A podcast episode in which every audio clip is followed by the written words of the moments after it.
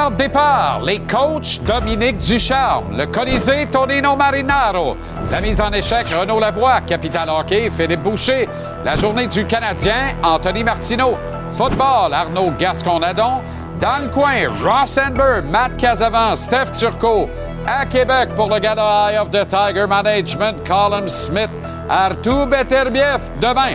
Gage-tu Gonzo? Et en entrevue, tiens-toi bien, le gardien numéro un du Canadien, Sam Montembeau, le coach des Blue Jackets de Columbus, Pascal Vincent, et les combattants UFC, Charles Jourdain et Marc-André Barriot qui débarquent à TVA Sport dès demain soir.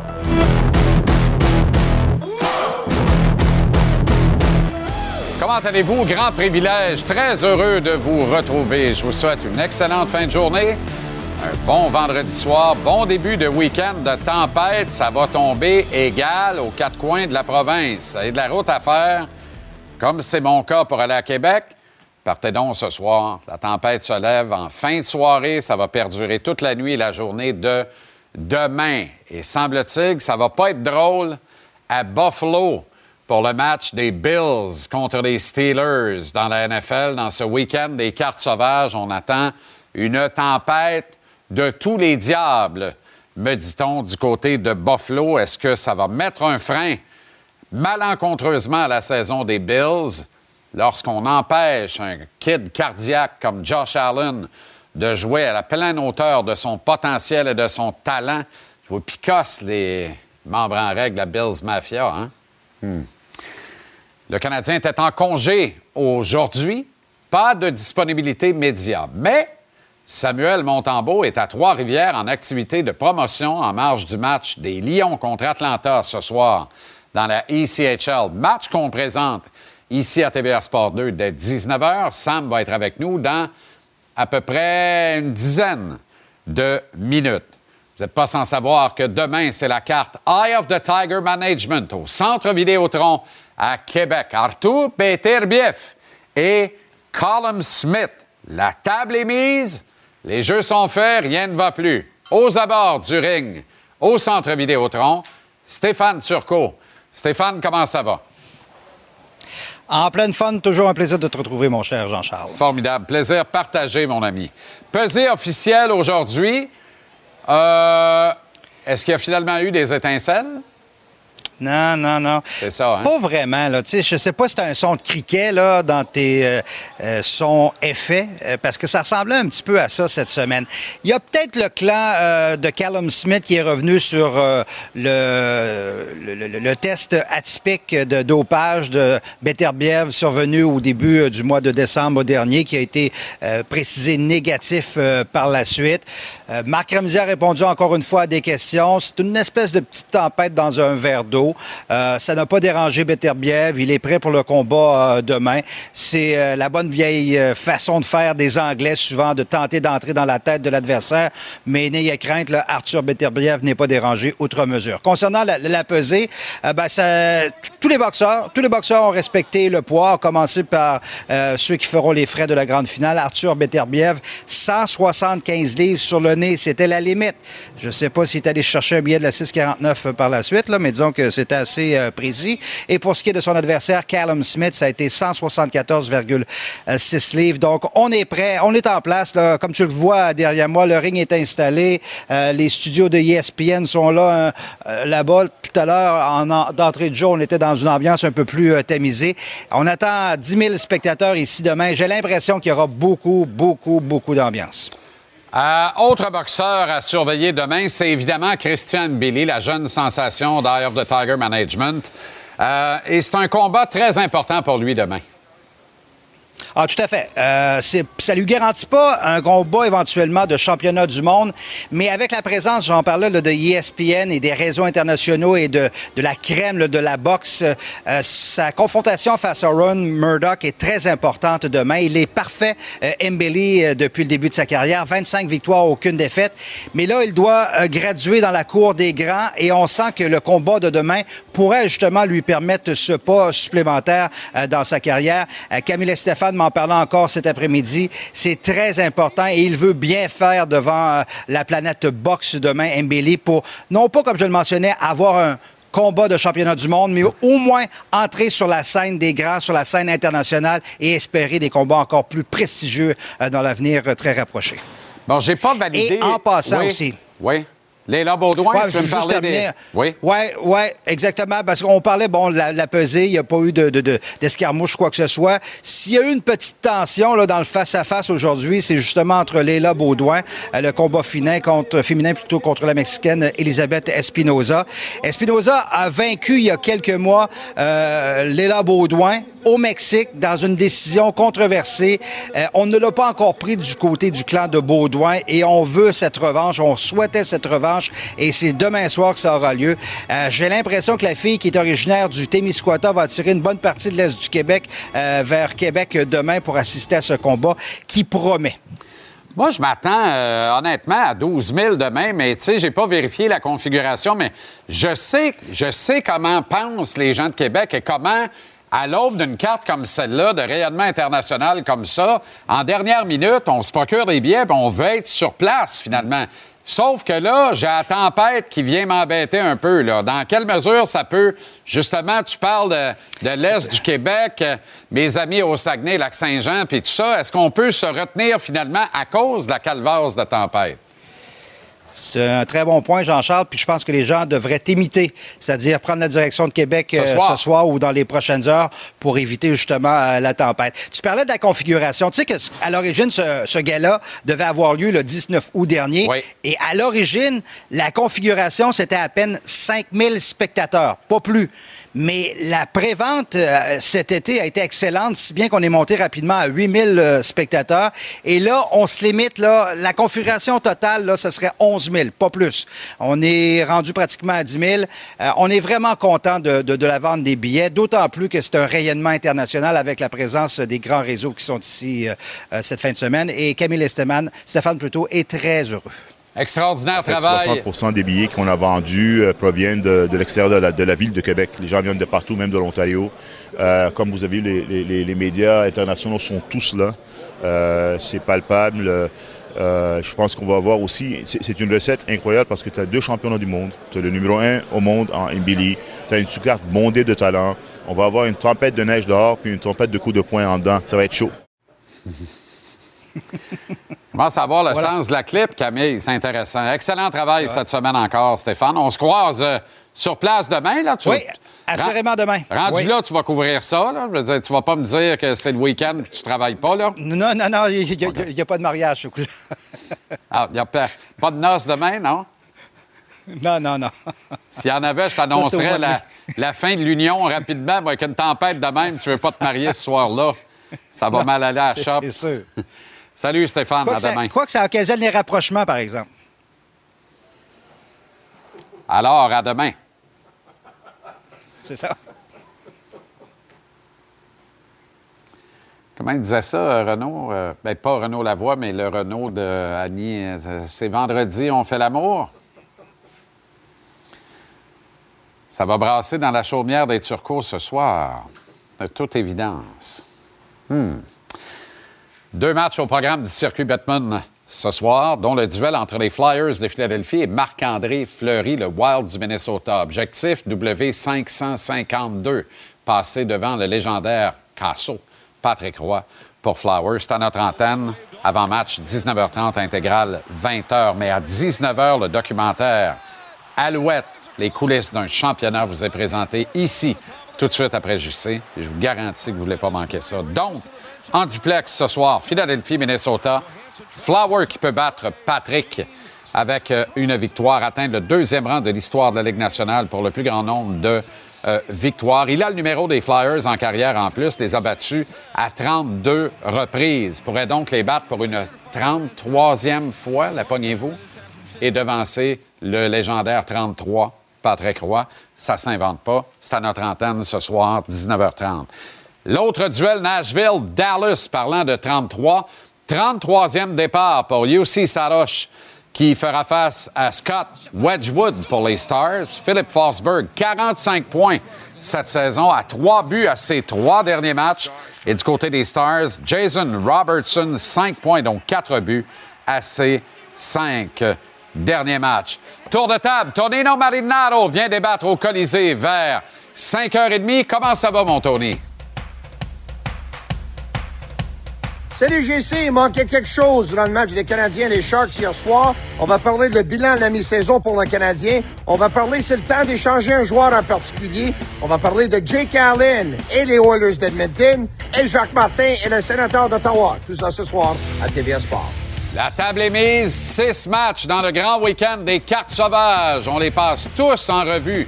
Prédictions incluses avec Arnaud Gasconadon. Salut, mon Arnaud.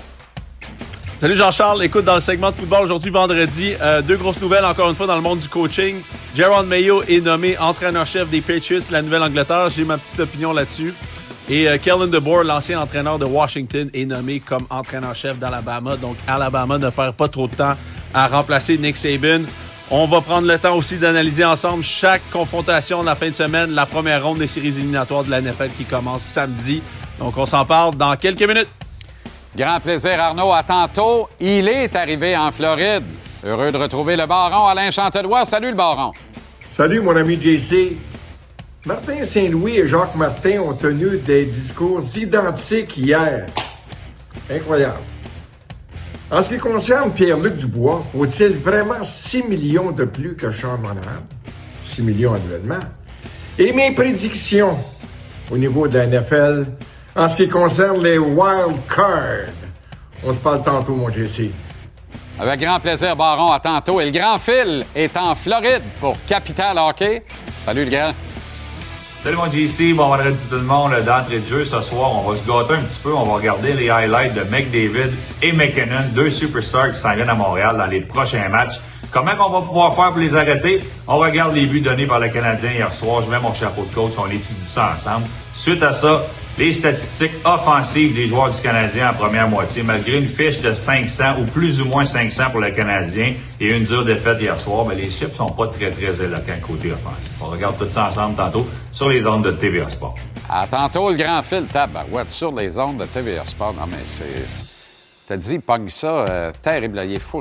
Très bon. Quel talent. Euh, tous les collaborateurs sont talentueux, c'est fou. Billet de saison à 18 h. Mais que se passe-t-il donc avec Cole Caulfield? Mais la genèse de ce commentaire éditorial de ce soir, c'est de trouver une façon de relativiser. On peut toujours le faire. C'est ce que je vais tenter de faire au billet de saison au sujet de Cole Caulfield tantôt. Il en a donné trois hier soir, il en a quand même bloqué 35. Il a été très bon, malgré la défaite du Canadien contre les Sharks de San Jose. Il rentre à la maison ce soir, sera au Colisée Vidéotron de Trois-Rivières en session d'autographe à l'occasion du match des Lions contre Atlanta, présenté d'ailleurs à notre antenne ici à TVR Sport 2 dès 19h. Le gardien numéro un du Canadien est avec nous, Samuel Montambeau. Sam, comment ça va? Salut JC, ça va bien toi? Très bien. Bon, je te demanderai pas de confirmer mon propos, mais je le répète, tu es le gardien numéro un du Canadien. C'est dit. moi, il n'y a pas de faux fuyant, j'ai pas besoin d'y réfléchir. hey, qu'est-ce que vous vous dites dans le vestiaire à la fin d'un match comme celui d'hier, alors que c'est le pire club de la Ligue nationale? Le pire club est de loin à l'étranger. C'est un club qui, qui peine à marquer des buts sur la route et vous ne trouvez pas une façon de les battre, même sur un dos à dos. Est-ce qu'il y a un examen de conscience qui se fait dans le vestiaire après un match comme ça? Est-ce qu'on se parle un peu ou on, essaie de mettre ça en arrière de nous autres le plus vite possible? Je pense que l'important, c'est vraiment de le mettre derrière nous. Euh, on sait qu'on n'a peut-être pas joué notre meilleur match, puis que c'est un match qu'on aurait dû gagner. Euh, surtout avec la semaine qui s'en vient, on affronte beaucoup de bonnes équipes cette semaine. Puis euh, l'important, aujourd'hui, on avait un day c'est vraiment de, se reposer, de recharger les batteries, puis demain de, de revenir, puis mettre nos bottes de travail pour affronter une bonne équipe. Tu as été euh, longtemps dans ton accession vers la Ligue nationale, Sam, un peu plus dans l'ombre. Maintenant, tu es en pleine lumière. Il ne se passe pas une journée sans que tu ne sois pas parmi les personnalités les plus citées dans les médias au Québec. C'est ce qui vient avec les performances et le fait d'être le gardien numéro un du Canadien de Montréal. Comment ça change ton quotidien? Euh, ben, moi, ça me change pas beaucoup, mais c'est sûr, si je veux juste aller me promener dans les rues de Montréal ou à l'épicerie ou peu importe, on se fait, on se fait arrêter un peu plus. Puis, euh, mais moi, ça me dérange pas du tout, c'est le fun. J'aime ça rencontrer les gens, puis juste le temps d'une photo, euh, leur parler simplement, ça leur rend un peu de bonheur dans leur journée. Puis euh, moi, ça me fait plaisir aussi. Sam, les ménages à trois, c'est jamais bon dans le hockey de la Ligue nationale parce que souvent, il y en a au moins un des trois, des fois deux, et souvent les trois, qui n'ont pas ça dans leur caractère d'accepter un phénomène comme celui-là. C'est-tu moi ou c'est moins pire actuellement? Nous, on regarde ça de l'extérieur, on trouve ça bien effrayant. Vous autres, c'est sûr que vous ne trouvez pas que c'est l'idéal, ni, ni Caden, ni Jake, ni toi. Mais c'est-tu moi ou votre profil psychologique, votre façon d'aborder les matchs puis d'aborder la vie en général fait en sorte que ça passe un peu mieux puis c'est vivable davantage? Bien, je pense que oui. On est, les trois gars, on s'entend super bien. Puis, euh, on arrive à l'arena, tout le monde a une bonne attitude. Euh, euh, les gars, on, se supporte, on laisse passer l'équipe en premier, on passe pas à nous. Puis je pense que c'est ça qui fait que pour ça que ça va bien. les trois goalers, on, on se bien le travail, on a une bonne communication. Puis jusqu'à présent, je pense que ça va bien. On a franchi la mi-saison. Demain, on commence la deuxième moitié de la campagne. On ne peut pas dire que c'est une saison catastrophique. Il n'y a pas grand monde qui pensait que vous joueriez 500 ou à peu près à mi-chemin dans la campagne. C'est quoi l'évaluation que tu fais du travail de l'équipe cette année? Par rapport à l'an dernier, exemple, est-ce que tu vois vraiment une progression? Moi, j'ai l'impression de l'extérieur que Martin commence tranquillement à appuyer davantage sur ces fameux concepts, schémas ou euh, structures de jeu, là, non? Je pense que oui. Je pense que on s'en va dans la bonne direction. Même, des fois, on a quelques misères dans certaines phases du jeu, euh, plutôt cette saison. Puis, on faisait beaucoup de vidéos avec Martin, puis on s'est amélioré. On parle peut-être sur le forecheck ou euh, les choses comme ça. Puis, on, est vraiment meilleur. Euh, même, je pense que quand on perd des matchs, on est toujours dans le coup, puis on compétitionne à chaque match. Fait que je pense que si on continue à travailler comme ça, on va se donner les meilleures chances de gagner. Raconte-moi ce que ça représente pour toi de rentrer à la maison. C'est comme ça que j'ai commencé l'entrevue ce soir, mais de venir à Trois-Rivières, d'être honoré ce soir. Tu vas être acclamé, salué par le public. Séance de signature d'autographe. Puis tu es chez vous, dans le fond, là où tu sembles être le mieux dans la vie. Est-ce que je me trompe? Non, tu as, fait raison. Moi, je viens d'un tout petit village euh, juste au bord du pont de Trois-Rivières, environ à 20 minutes. Euh, mais je suis vraiment content de revenir ici. J'ai une maison à Trois-Rivières maintenant. Donc, euh, je suis parti ce matin de Montréal. Je suis venu passer l'après-midi chez nous à la maison. Puis là, ici, ça va être la première fois ce soir que j'assiste à un match euh, des Lions. Donc, ça va être la fun ici. On va être avec toute la famille. On va rencontrer les gens. Ça va être une belle soirée. Est-ce qu'à un moment, tu as préparé un pâté chinois? Non, pas cette fois-là. Comfort food, c'est réconfortant. Ça fait du bien, tabarouette. Oui, absolument. OK, fait que donc, euh, tu rentres à Montréal demain, c'est ça, ou tu reviens après le match directement? Euh, non, je vais revenir. Euh, je vais peut-être regarder un peu le début du match, puis je vais revenir ce soir pour me reposer pour le match de demain. Puis avant tempête. Te reposer pour le match de demain, c'est intéressant, ça. Fait que demain, tu affrontes Connor McDavid, les Oilers. ah, c'est pas ça que j'ai dit. c'est quoi que tu as dit d'abord? Ben, c'est mieux de revenir à Montréal ce soir pour se reposer pour, pour demain.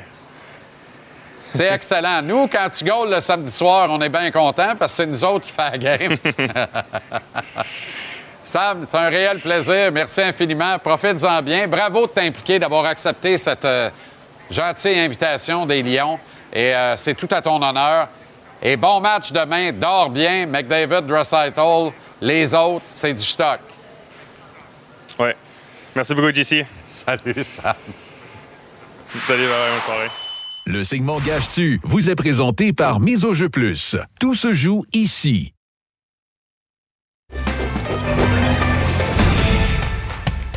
Gage-tu est propulsé par la Mise au jeu plus de l'Auto-Québec. Bon, miseaujeu.com trouve l'éventail de tous les paris.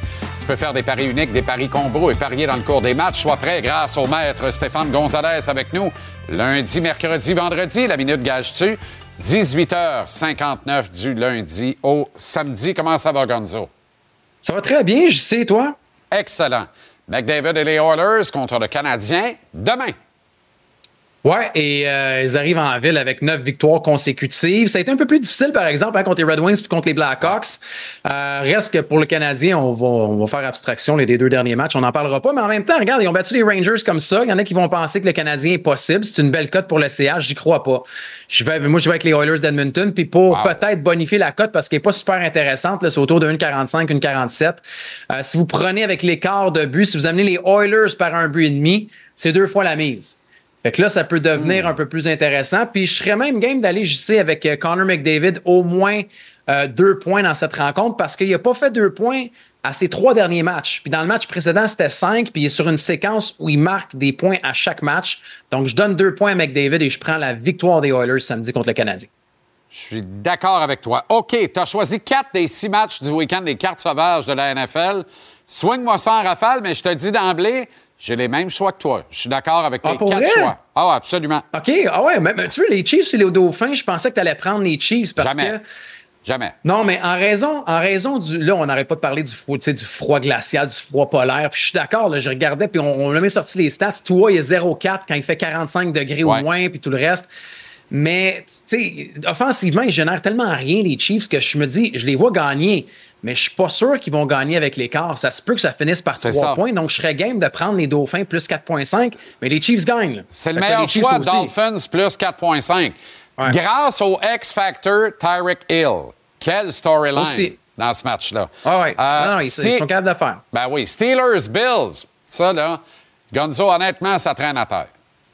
Ben, ça, c'est parce que, écoutez, pour les gens qui ne le savent pas encore, c'est une tempête incroyable qui annonce à Buffalo. Ouais. Et le total des points des deux équipes est rendu à 33 points. là, les ça. deux équipes ensemble. C'est ça. Fait que quand tu as 33 points les deux équipes, mais que l'écart de points est rendu autour de 10, ben prenez le négligé. Je pense que les Bills vont gagner, mais je prends les Steelers plus 9,5. Absolument. Facile. Packers, Cowboys. S'il y a un blow dans le week-end, c'est celui-là.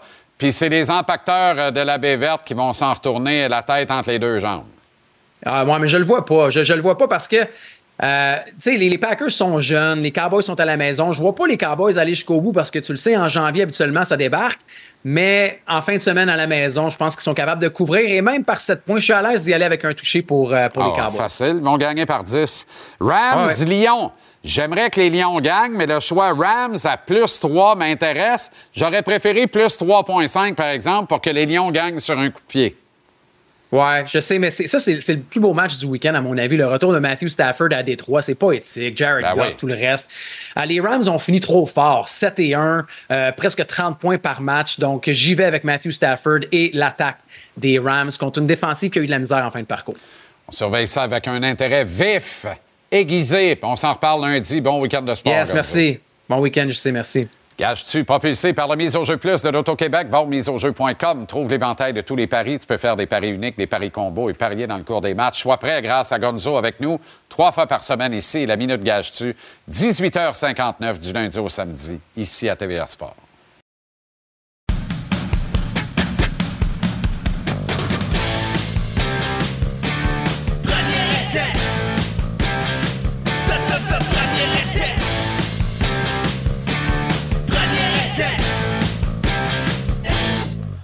Premier essai, Arnaud Gascon-Nadon. Grouillez pas de minutes. Là, je suis en train d'essayer de régler mon pool de football. C'est, c'est-tu du stock, ça?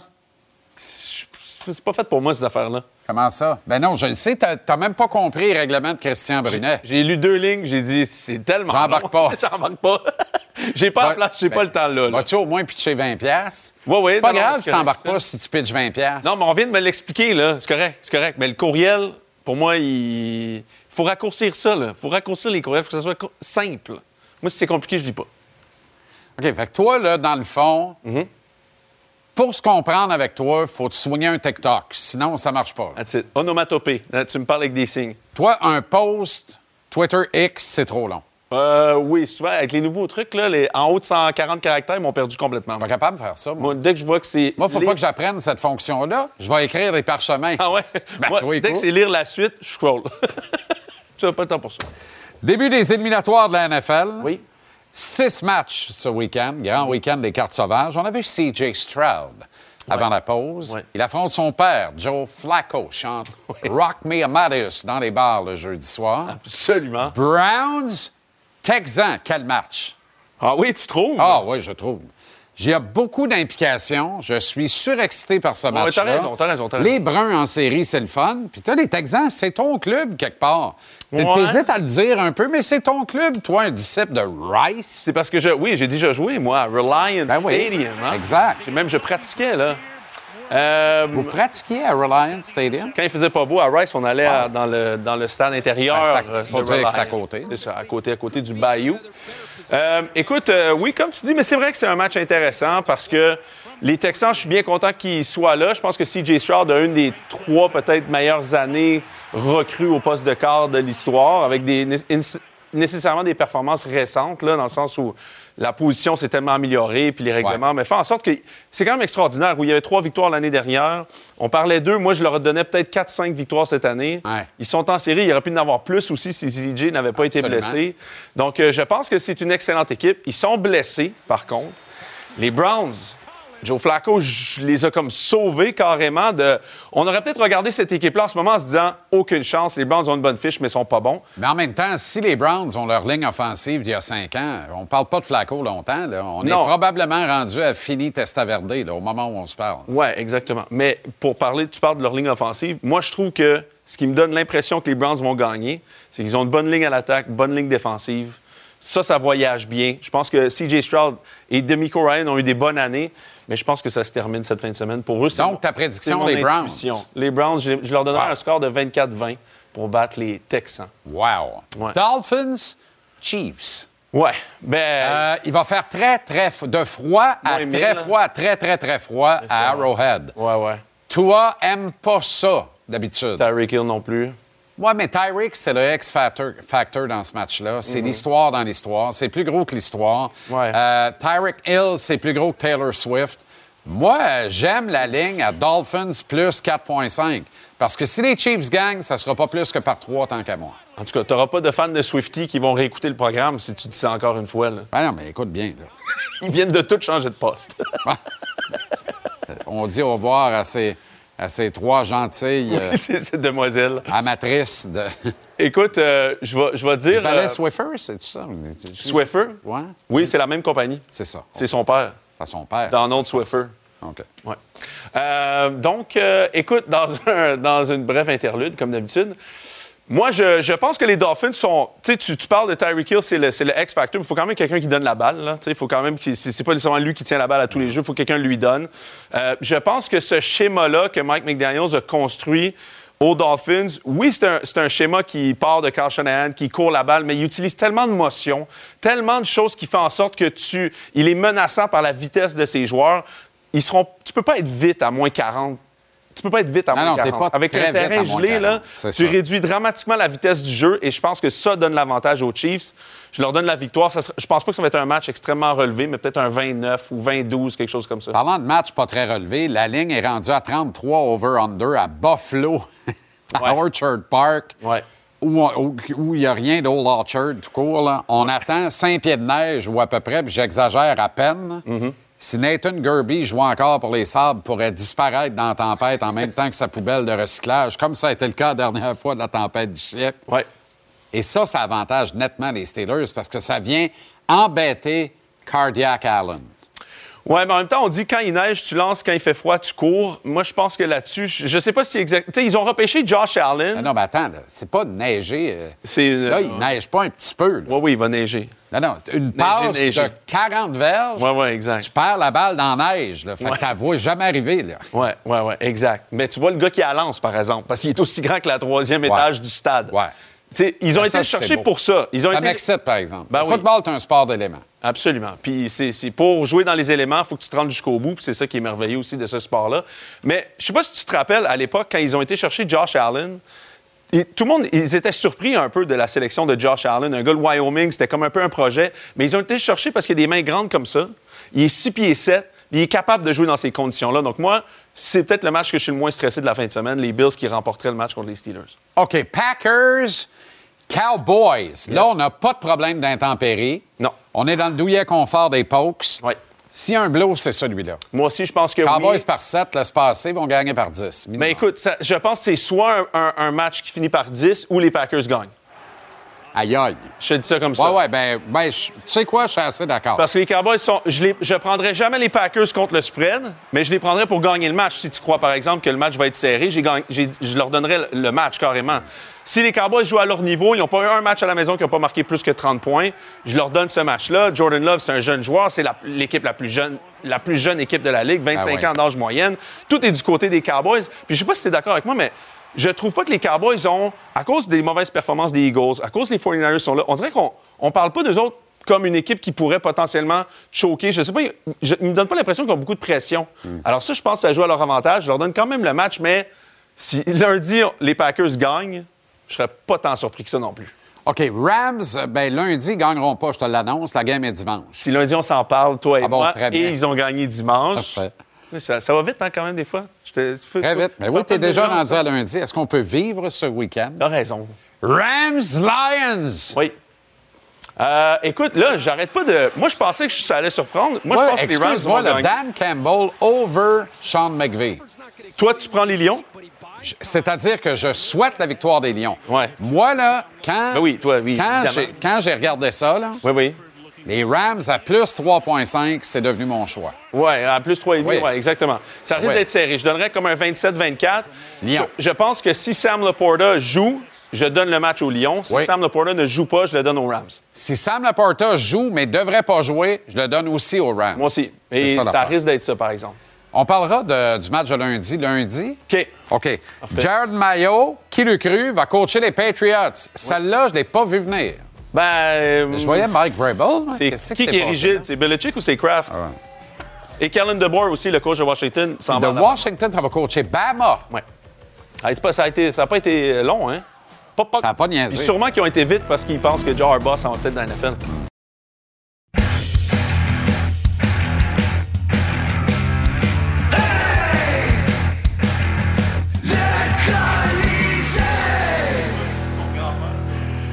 Colisée, Tonino Marinaro, Portugal. Ciao, bello. C'est le dernier à distance. Lundi, on se voit dans le studio, si Dieu le veut. Mal croire quand mal voir. Aucun spectacle hier entre les Sharks et le Canadien. C'est ça qui me dérange le plus, JC. C'est pas la défaite. Je sais que tout le monde au Québec capote en ce moment. Le Canadien a perdu contre une équipe qui n'avait pas gagné leurs 12 derniers matchs. Une équipe qui avait l'air d'une équipe novice quand ils ont ont joué contre les Leafs de Toronto. Je parle évidemment des Sharks de San Jose. Mais on a déjà vu que dans cette ligue-là, 82 matchs, n'importe quoi peut arriver à n'importe quel moment. Le Canadien compétitionné avec les Sabres de Buffalo, là, ils se sont fait détruire en troisième période. Ils ont battu les Rangers quelques soirs plus tard. Hier, ils ont perdu contre San Jose. Il y a deux semaines, ils ont battu Dallas. À ne rien comprendre, c'est ça. Demain, ils vont arrêter à 9 la séquence de victoire de McDavid et des Oilers. Ça n'a pas de bon sens. C'est, très possible. Mais quand tu joues contre San Jose, t'es le Canadien, t'es pas dans les séries, t'es en reconstruction. T'es San Jose, t'es pas dans les séries, t'es en reconstruction. C'est un match, honnêtement, là. Je sais qu'il y a des gens qui ont encore des, ils veulent voir le Canadien rentrer dans les séries, mais c'est- un match où est-ce que tu as toutes les raisons pour ouvrir la machine. Ouais. Puis on a vu quoi? On a vu un échappé de Suzuki. À part ça, on ne savait même pas qu'il jouait. On a vu deux séquences de Cole Caulfield quand il a Ah, joué mais 19-20 arrête. minutes. C'est gênant. C'est gênant. Bilan de mi-saison du Canadien, on a joué 41 matchs, 25e rang de toute la Ligue nationale. Ça en fait rêver certains, dont toi. Mais à 7 points d'une place en série, ça en fait rêver un paquet d'autres. Comme disait notre regretté ami Bijou Rinfray, on fait quoi? On fait quoi? On est. On, fait quoi? On continue avec la reconstruction. T'as un plan, tu dévis pas de ton plan. Tu fais les choses de façon organique, tu joues encore tes matchs, puis à la fin, c'est ça qu'ils sont. C'est une, équipe de 500. Donc, tu vas faire quoi? Tu vas changer le futur ou tu vas changer des, des prospects ou des joueurs pour aller t'améliorer tout de suite? Non, t'as pas le noyau pour le faire encore. T'as pas le noyau pour être une grosse équipe encore. Donc, tu tu fais ça encore de façon organique. en pleine face d'ici avril, entrer Oui. dans la loterie puis sortir de là avec Celebrini. Mais on espère. C'est mieux d'être dans le no man's land, finir 22e avec 82 points en OK. 82 matchs. Mais on dirait Parfait. que Ça, ça amène La le façon point dont suivant pêche. qui, devient plein, plein de bon sens. On n'attend pas au mois de mars. On échange Sean Monahan au plus offrant maintenant. Moi, je l'échange demain. Je te le dis, là, je l'échange tout de suite. Sean Monahan, l'an passé, là, il a joué quoi? Il a joué 25 matchs, il était blessé, il était, il était- il ratait, il a raté le, reste de la saison. Dovorak, il est out pour le reste de la saison. Doc, il est out pour le reste de la saison. Newhook avait une blessure, c'est quatre mois. Est-ce qu'on attend ce que de Monahan se blesse aussi? On attend jusqu'à la date limite des échanges. Deux jours avant, Monahan se blesse, sa saison est finie, puis là, t'as rien pour. Échange-le tout de suite, là. Il est en assez- santé. Je suis assez d'accord avec toi. Il est en santé, il a scoré. Let's go. OK. Euh, Tu sais, t'envoies un, courriel à toutes les équipes, là. Tu dis, écoute-moi bien, là, ça va se passer comme ça. Ouais. D'ici 72 heures, j'échange Sean Monahan. Donne-moi ton meilleur offre parce Ouais. que moi, j'attends pas la date limite. Sam Montembeau s'est un peu échappé tantôt en entrevue avec moi ici à l'émission. On pense donc que c'est lui qui affronte les Oilers demain. C'est probablement. Ah oui, hein? c'est, ouais, ouais, ben, il l'a dit sans le dire. Là. Fait que c'est lui qui affronte les Oilers demain. Puis c'est parfait parce que tu veux pas mettre Jake Allen dans la vitrine contre un des clubs qui pourrait acquérir ses services, puis en même temps le traverser de 5-6 buts demain soir. Et si Jake Allen, il aime pas le ménage à trois, puis lui, il veut être échangé pour aller à Edmonton, il pourrait engoler Tutton demain. Non, non, mais Une autre Jake façon de regarder ça arrête, aussi, là. Tony, arrête, là. Là, va te le dire, une fois pour toutes, là, Jake Allen, la dernière, le dernier scénario pour lui, là, c'est déménager à famille, quitter Montréal ou partir tout seul, s'éloigner des siens, de son épouse, ses enfants. Jake Allen, idéalement, veut écouler le reste de son contrat avec le Canadien puis avoir une job dans l'organisation comme petit Paul Biron et les autres. Mais il pourrait avoir un job, mais il va pas écouler le reste de la saison là, avec le Canadien. Là. Moi, je serais étonné. Là. Et on a vu, on a vu Kaden Primo encore l'autre soir. là. Il n'y a Non, non, mais tu raison dis, pour... moi, je te dis ça parce que tu me dis, il va en gauler toute une parce qu'il veut aller gauler à Edmonton. Il veut pas aller gauler Mais à c'est Edmonton. possible. Ben non, Mais disons, est-ce qu'il préfère être un numéro 3 ici? Est-ce qu'il préfère être envoyé à Laval? Non, il veut pas aller à Laval que- non plus, mais il a eu la garantie qu'il irait pas. Fait que ça, c'est correct, c'est réglé, ce dossier-là. OK, donc soit il reste à Montréal comme troisième, ou il va dans une équipe qui peut aspirer la Coupe Stanley peut-être et lutter pour euh, être le gardien but numéro un. Autre défaite des sénateurs. Il n'y a pas d'effet Jacques Martin. Il ne pas plaisir de le dire. C'est un bon, une bonne tête d'hockey, un, puis un bon monsieur, puis je l'aime beaucoup. J'ai de l'estime pour lui, mais ça va pas à Ottawa, ça va pas du tout. C'est un country club, je vais te le dire. là. C'est un country club, il n'y a personne qui est capable de mettre la hache là-dedans. Fait que t'as le party pogné, puis il se passe rien d'autre. on, aime tous Jacques, mais je me demande le genre de- d'entraîneur qui est Jacques euh, avec sa structure défensive puis avec ses philosophies. Si tu peux encore gagner en 2024 avec ce genre de stratégie-là. Ben, oui, c'est-à-dire- Tortorella gagne pour l'instant Oui, exact. avec un système défensif, mais les joueurs, là, la plupart des joueurs, là, ils n'aiment pas jouer ce genre de système-là, Jean-Charles. Puis, tu sais, les joueurs des sénateurs, là, eux autres qui ont déjà lancé la serviette sur la saison, là, Ouais. ils pensent pas qu'ils vont faire les séries. Donc, qu'est-ce qu'ils vont faire? Ils vont jouer pour leur statistique personnelle. OK, Ils pas jouer dans une structure défensive, eux autres, là. Ciao, Bello, mais à lundi en studio, plus en chair qu'en os. Oui. À lundi, en studio, j'ai hâte. J'amène les cannolis. Sois prêt. Non, non, c'est pas, pas nécessaire, là. Non, non, c'est correct. Je vais les amener, là. Alors, t'es en janvier, là. Euh, à la régie vient de me dire qu'ils veulent euh, les cannolis. Non, non, ben, tu le ramèneras aux autres, mais tu ne mets pas ça dans le studio ici. C'est le mois sans calories. Donc, le mois sans canonie. Et moi, c'est tout. hein. Mais ce n'est pas un mois sans calomnie. Donc, plus en chair qu'en os. Est-ce que tout le monde a suivi? Bonne tempête, Oui, tout le j'ai monde. suivi. Ouais, ouais, t'es encore là, lui. Dans le coin, dans le coin, Ross est dans le coin, dans le coin, dans le coin, Ross est dans le coin, le dans le coin.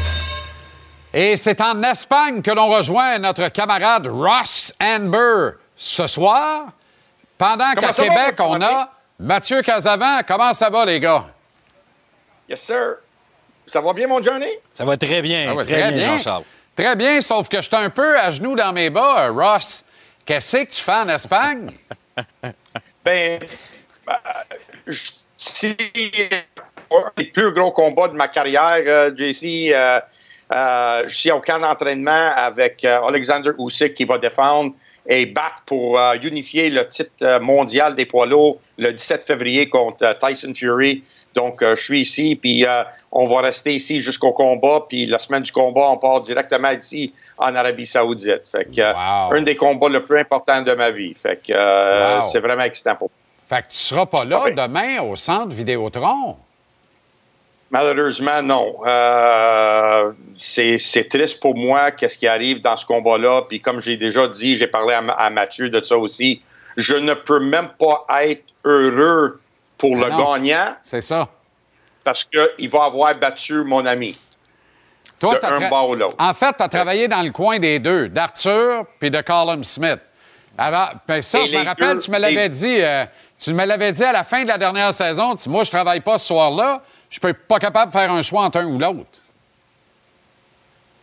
Non, je pourrais pas. Puis j'ai travaillé avec les deux quasiment de le début de leur carrière aussi. Puis avec les Smith encore plus, le fait que j'ai travaillé non seulement avec Callum, mais j'ai fait les coins de tous ses frères, les quatre frères, j'ai travaillé dans leur coin aussi. Donc euh, c'est vraiment, vraiment mes amis. Autant que Mac Ramsey puis euh, Arthur sont mes amis euh, je pourrais pas faire un choix. euh, J'aimerais mieux que les deux me congèdent par après puis ne jamais travailler avec eux que de choisir de travailler avec un. Wow. Matt, t'es à Québec, euh, et nos yeux, nos oreilles avec Oui. Stéphane Surcourt depuis le début de la semaine. C'était jour de peser aujourd'hui. Qu'est-ce que tu as pu glaner, ramasser comme information? Tu as de l'info sur Callum Smith, notamment, je pense? Ben, qu'est-ce qui est intéressant, Jean-Charles, c'est que pas n'importe quoi est arrivé à la pesée qui va changer notre opinion du combat, mais Callum Smith, Russ, on a entendu parler qu'il a travaillé plusieurs coins avec, mais le dernier coach qui a travaillé contre Callum Smith, c'était l'entraîneur Stéphane Larouche face à Mathieu Bordelic, qui était son combattant, pardon, face à Callum Smith. Callum Smith avait gagné par knockout de façon convaincante en début de combat, mais j'ai demandé à Stéphane par rapport à la stratégie qu'il avait avec Bordelic face à Callum Smith, et Stéphane m'a vraiment noté deux informations que je retiens. De un, Callum Smith, malgré le fait qu'il a l'avantage la grandeur et la portée face à Beterbiev, ce n'est pas un boxeur qui utilise autant sa portée comme il devrait ou pourrait le faire. Et également, ce soir, le ring, ou demain, on le voit un peu derrière moi, mais demain, on va voir un ring quand même très petit, à peine plus gros que celui du Casino de Montréal. Donc, ça l'avantage énormément à sur Beterbiev parce que Callum Smith aime se battre également, mais il n'y aura pas grand place à se déplacer. Donc, selon aussi Stéphane Larouche, qui était avec une stratégie contre Callum Smith, même si ça n'a pas été euh, une victoire pour Bordelic, il y a eu du succès quand même par moment. Il pense que Beterbiev va être vraiment trop fort et explosif pour Callum Smith. Bon, Eddie Hearn, hier, euh, lors de la conférence de presse, euh, Ross euh, a dit que Callum Smith allait arrêter Arthur Beterbiev et allait gagner contre toute attente ce combat de samedi. Aujourd'hui, il relève un taux de testostérone élevé dans un test fait auprès d'Arthur Beterbiev en décembre dernier. Quand un promoteur sort une information ou il va d'une déclaration comme celle-là, c'est parce qu'il est nerveux pour son poulain? Ben écoute, euh, Eddie Hearn, c'est Eddie Hearn. Mathieu peut t'en parler plus de ça. Euh, il sait comment qu'il est, c'est tout. Puis comme j'ai expliqué à, à Mathieu tantôt, euh, tu regardes tous les sites, euh, tous les sites britanniques. Tu sais, ils parlent de, des, des findings adverses. Oh, ils ont trouvé quelque chose d'adverse. Ils n'ont pas dit qu'il est positif. Ils n'ont pas dit que ça n'a pas rapport. Ils ont juste dit, oh, quelque chose d'étrange, quelque chose adverse là- là-dedans, qui est vraiment stupide, puis ça enlève de la qualité de deux grands hommes de la boxe. Et euh, moi, j'attends un gros combat, surtout qu'est-ce que Mathieu, puis on ne devrait pas porter attention à ça, mais euh, parce que ça enlève la qualité de ces deux hommes-là, deux des, des vrais ambassadeurs de la boxe, des vrais boxeurs comme dans une vieux époque. Tu aurais pu mettre ces gars-là, puis on aurait dû filmer ce combat-là en noir et blanc. Parce Ah que ouais. c'est vraiment deux old school guys qui vont se battre. Là. Ça va être euh, formidable. euh, je pense que je pense que ce combat-là, même pour, pour digne de le combat Hearns Hagler, que ça risque d'être court, mais ça risque d'être explosif aussi. Formidable. Ross, en Espagne, bonne carte demain. Je sais que tu vas rien manquer de l'action depuis euh, ta résidence secondaire espagnole. Matt, Oui. dodo à 9 h ce soir. Pas de sleepover surtout. Tranquille, tranquille. Demain soir, on n'est pas couché. Bon, ben bonsoir. Alors, bon, on va on le délai, va- là. On va aller se coucher tout de suite, là, on t'écoute. Y a-tu commencé à neiger ou quoi? Et- Hey Johnny, regarde qu'est-ce que j'ai trouvé. Euh, regarde ça. Mon salle de billard ici en Espagne. Formidable. Bonne soirée. Bonne soirée, Ross. Salut les gars.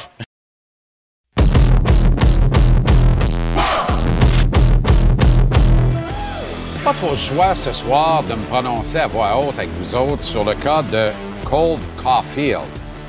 Qu'est-ce qui se passe avec Cold Caulfield? Une question qui prend de l'ampleur à mesure que les matchs s'accumulent, au cours desquels le jeune attaquant vedette ne produit pas ou produit un rythme bien en deçà des attentes qui sont placées en lui.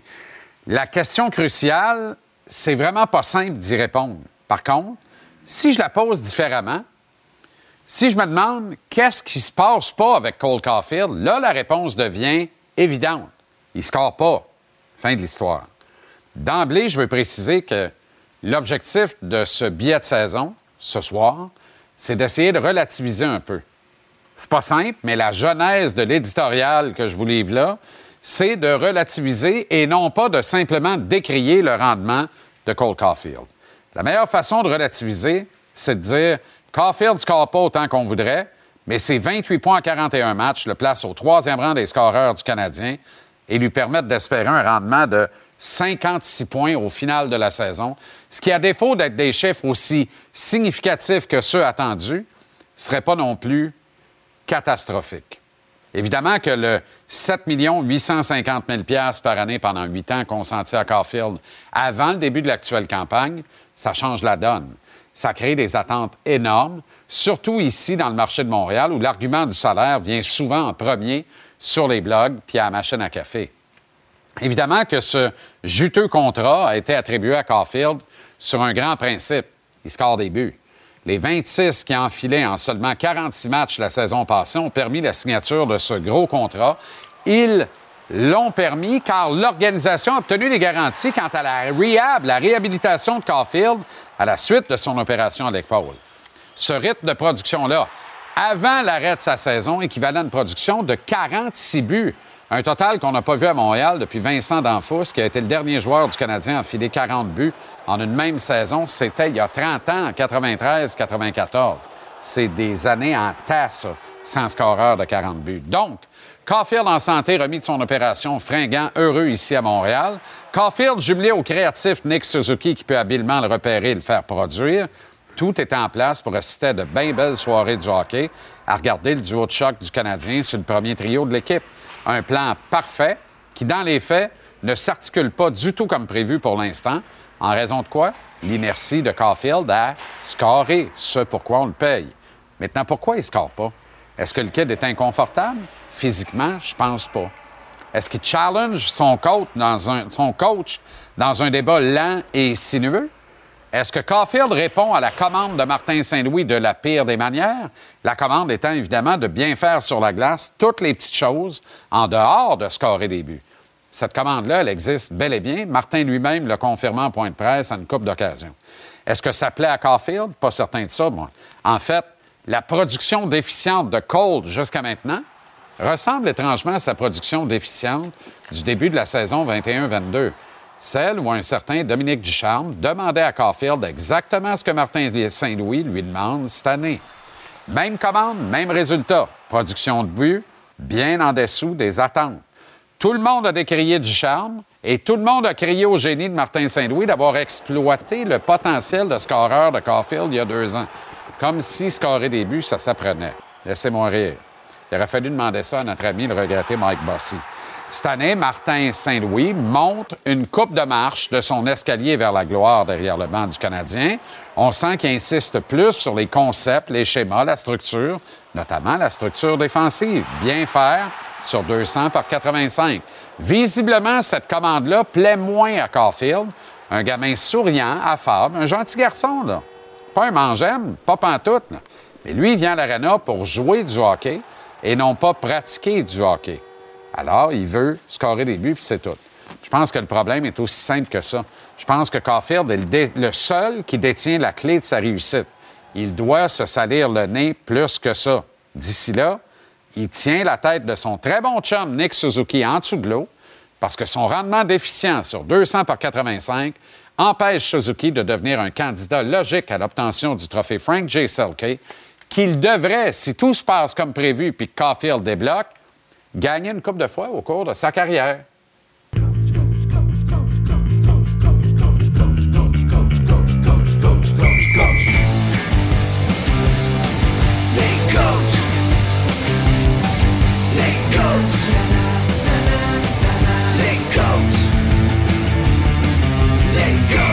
On retrouve Dominique Ducharme à la rubrique Les coachs pour la première fois de 2024. Comment ça va, Dom? Hey, ça va bien, Jean-Charles, toi? Excellent. Parle-moi de la classique hivernale avec les boys qui arrivent en Elvis. Tabarouette, c'est tout un show. Ouais, tout un show, tout un, un environnement, un stade, euh, un stade formidable, là, vraiment. Là, Euh, la journée qu'on est arrivé, euh, le, le- le toit était fermé.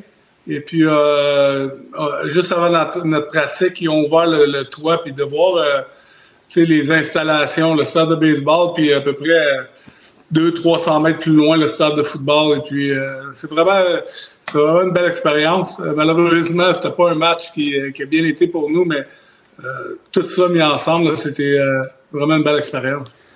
Dom, hier, je recevais Jonathan Drouin à l'émission. Il nous a dit combien il était content pour toi que tu sois de retour dans la Ligue nationale. Il m'a aussi dit qu'après le blanchissage de 3-0, vous vous êtes manqué parce que vous êtes parti un peu vite, les Golden Knights, après le match, mais que vous vous êtes donné rendez-vous, Nate McKinnon, lui et toi, lors du prochain duel entre les deux équipes. Hein? Ouais, c'est ça. Ils, euh, ils reviennent encore une fois à, Vegas. Et puis, euh, euh, tu sais, euh, ça fait depuis qu'ils ont 16 ans, je les connais, hein, Nathan puis Jonathan. Puis euh, de voir ce que. Euh, de les voir euh, évoluer ensemble, euh, même si euh, sur l'autre banc, euh, on veut gagner le match, mais je suis content qu'est-ce qui arrive avec, euh, avec Nathan. Je suis content surtout de voir euh, la façon que Jonathan poursuit sa carrière et puis euh, est en train de, de, de démontrer ce qu'il peut faire. Puis je suis content de, de, de voir ça. Puis écoute, on est tous, tous des compétiteurs. Puis quand le match commence, on veut gagner, mais je souhaite juste du bien à lui. Puis j'ai vraiment hâte de les voir pour pouvoir les saluer deux, trois minutes.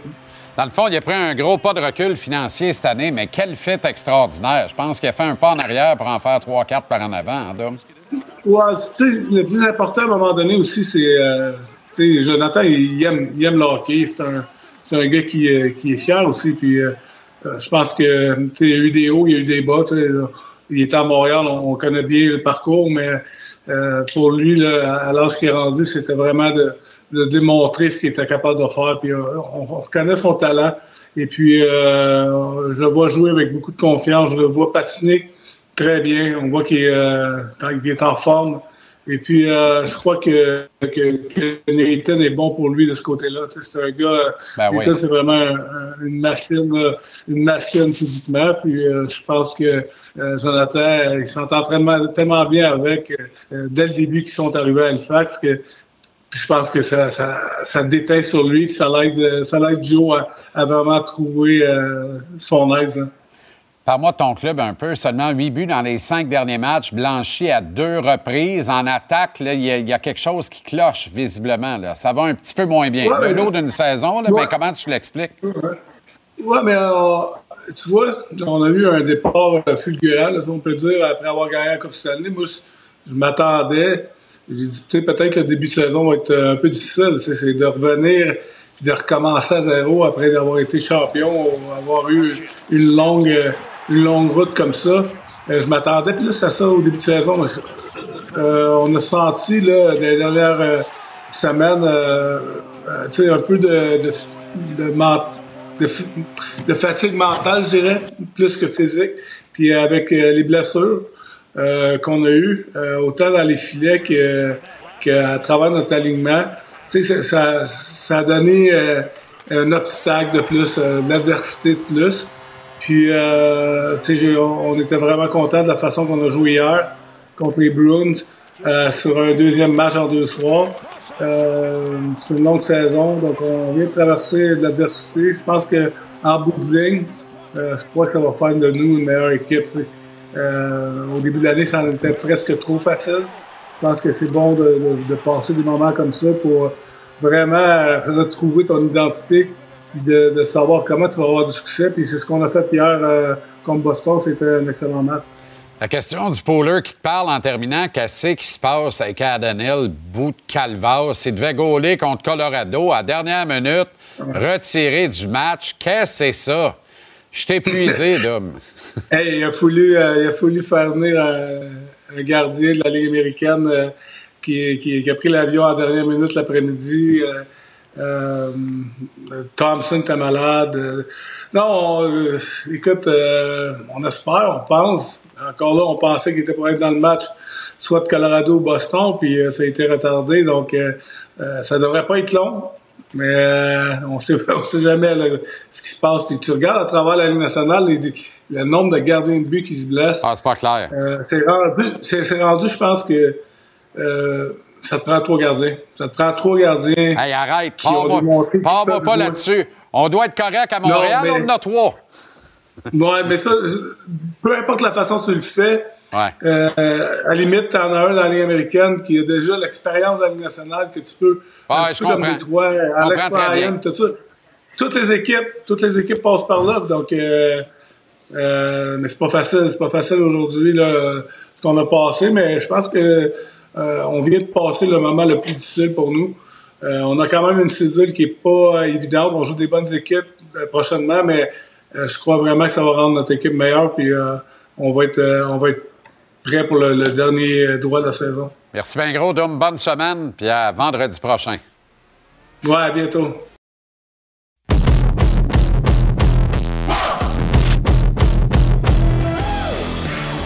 Alain Chantelois est arrivé en Floride, le baron. Comment ça va? Sain et sauf, mon ami, mais sincèrement, là, il y a deux choses. Deux choses là. Dans un premier temps, je suis d'accord avec ton commentaire sur Cold Coffee. Parce que vous, êtes- vous avez montré des, des vidéos tantôt, là, puis regarde les buts qu'il marque, là. Il est pas en périphérie comme il l'est au cours des derniers temps. OK? Il est plus, beaucoup plus près du filet, plus dans le centre. Là, OK, c'est un, lancé du revers, mais s'il est frileux, là, s'il est frileux, Cole là, qu'il mette un col roulé.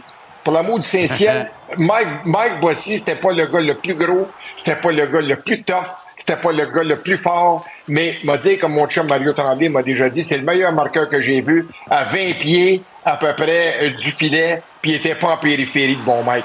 Alors, je pense que Cole Coffee a des choses à apprendre. Puis s'il veut pas écouter Martin Saint-Louis, ben je veux dire, on va l'envoyer jouer en- en- avec les sénateurs d'Ottawa, parce que les sénateurs d'Ottawa, il y a personne qui écoute dans ce maudit club-là. Alors, c'est un contre-club. Ce que Martin Saint-Louis veut pas, c'est que son club devienne un contre-club. C'est pas Cole Caulfield, double C, double C, qui va mener le, le- le Canadien de Montréal. Alors, qui c'est à lui à s'ajuster? Il y a 22 ans, qui s'ajuste? D'ailleurs, baron, Jacques Martin, Martin Saint-Louis, même combat hier. Oui, dans le cas des, euh, dans le cas du Canadien, je peux comprendre. C'est une équipe en reconstruction. Tu sais, je peux dire des fois, on n'est pas sorti en première période. Hier, on a retrouvé notre composure en troisième période.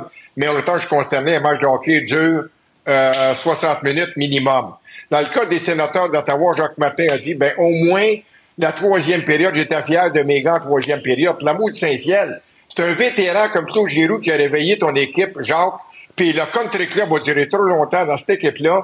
Malheureusement, le Canadien, on savait que le, que le CH ne participerait pas aux séries, mais dans le cas des sénateurs, c'est une année de vérité. Et ça prouve une chose, c'est qu'ils ont attendu beaucoup trop longtemps. On connaît pas ça, toi et moi, JC. On connaît pas ça pas en tout. Mais une chose, c'est que la patience a des limites. Puis regarde ce, que, ce qui arrive avec les sénateurs d'Ottawa. Ils sont neuf matchs en bas de 500, chef. Fini, FFI, Anini, Dodo. Va te coucher. C'est terrible, terrible. Hey, prendrais-tu euh, PL Dubois ou Sean Monahan cette année dans ton club? Ben oui, donc, il n'y a aucun, aucun Christie de rapport. Il y en a un, là, il y a 11 buts, 13 passes, 24 points, il est moins 7. L'autre, avec une équipe très, très forte, c'est pas des blagues, il y a 7 buts, 9 passes, 11 points, moins 9. Puis il fait, il fait 6 500 000 de plus que le Sean Monahan. Alors, lorsque Tony a dit tantôt que le Canadien devait d'échanger Monahan, je suis bien d'accord. Mais ça prouve une chose, c'est que le Canadien est capable d'avoir du maudit bon stock pour Sean Monahan. Parce que regarde ce que les, ce que les euh, Jets de Winnipeg ont eu pour euh, Dubois. Puis en temps, je suis concerné, là. Tout ce que j'ai entendu sur lui, notamment venant de deux anciens euh, Chief Scouts, d'épiseurs en chef de la Ligue nationale, c'est qu'il est lésé, il est soft, il est mou, il est pas travaillant. Ben, c'est ça qu'on voit cette année avec les Kings de Los Angeles. Puis moi, that's it, that's all. Le kid va devoir se prendre en main, là. T'as tout à fait raison. OK. Six matchs, week-end des cartes sauvages dans la NFL. T'es un maniaque de football. Comment ça va se passer, Baron?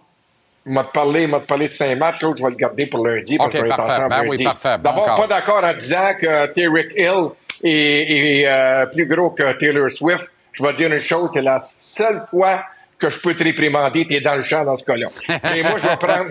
Dis-moi pas que t'es un Swifter, toi aussi. Ben, je vais dire une chose. ça fait, euh, un milliard est rendu à dépasser le milliard. Je pense pas que Terry Hill soit rendu là. Mais je vais prendre les Bengals. Euh, pas, pas les Bengals. Les Chiefs euh, face aux Dolphins qui vont se geler les, euh, les couilles là-bas. J'espère Ah, que Joe. Flacco va continuer à être le sauveur des Browns de Cleveland. Alors, je prends les, les Browns. Les Bills, un mismatch contre les Steelers de Pittsburgh. Les Packers, on Attends. va avoir Jordan Love qui est en amour. Va tomber Pardon? quatre pieds et demi de neige à Buffalo, là. Pas important. OK. Ouais, Parce que je pense qu'il y a dénommé Watt qui est pas là. Hein? ouais. J.J. Watt n'est pas là. Écoute bien, c'est ton meilleur joueur. C'est Ouais, lui, ouais. lui ton unité défensive. Euh, je vais prendre les, euh, les Cowboys, évidemment, même s'il y en a qui n'aiment pas les Cowboys. Euh, Love a beau euh, euh, avoir conquis les, les cœurs de bien du monde, mais je vais prendre les, les Cowboys. Et puis euh, les, les Rams, je pense qu'ils devraient l'emporter, mais mon cœur, mon cœur est avec les Lions. Ben oui. Premier match à domicile d'un série depuis euh, Ben oui. des décennies. Mon Ben cœur oui. est avec les Lions. Tabarouette, tellement, tellement. Dan Campbell. faut que Sam Laporta joue, par exemple. Puis, tu sais, on, on parle de Matthew Stafford, Matthew Stafford, Matthew Stafford. Attends un peu, là.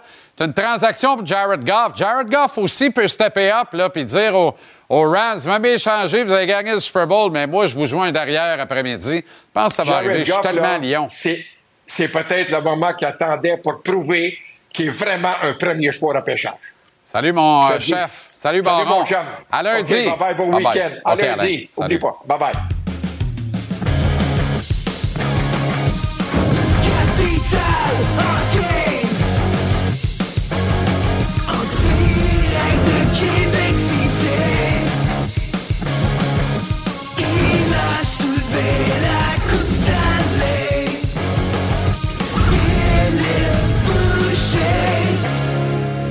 Oh, le grand fil. Les deux meilleurs joueurs actifs de la Ligue nationale Ouais. au moment où on se parle sont les deux prochains adversaires du Canadien. Connor McDavid demain, Nathan McKinnon lundi. Aïe, aïe.